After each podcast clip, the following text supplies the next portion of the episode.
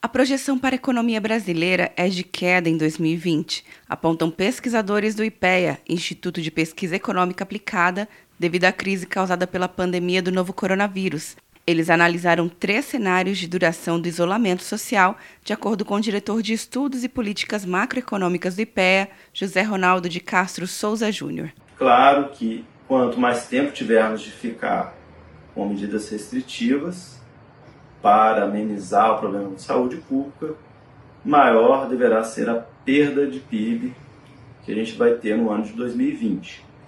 No cenário em que a gente tem que ficar até o fim de abril, a perda do PIB seria de 0,4% no ano de 2020. No cenário em que, tiver, é, em que teríamos que ficar até o fim de maio, a perda do PIB seria de 0,9%.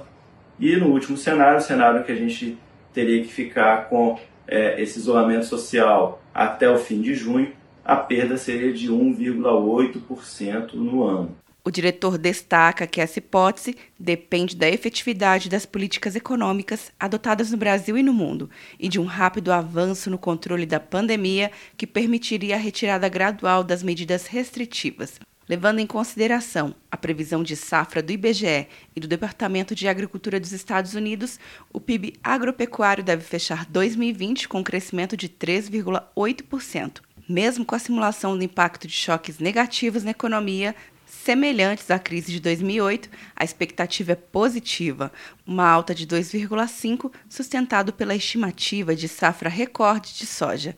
Quer um ano sem mensalidade para passar direto em pedágios e estacionamentos? Peça a Veloy agora e dê tchau para as filas. Você ativa a tag, adiciona veículos, controla tudo pelo aplicativo e não paga mensalidade por um ano. É por tempo limitado. Não perca. Veloy. Piscou, passou. De Brasília, Luciana Castro.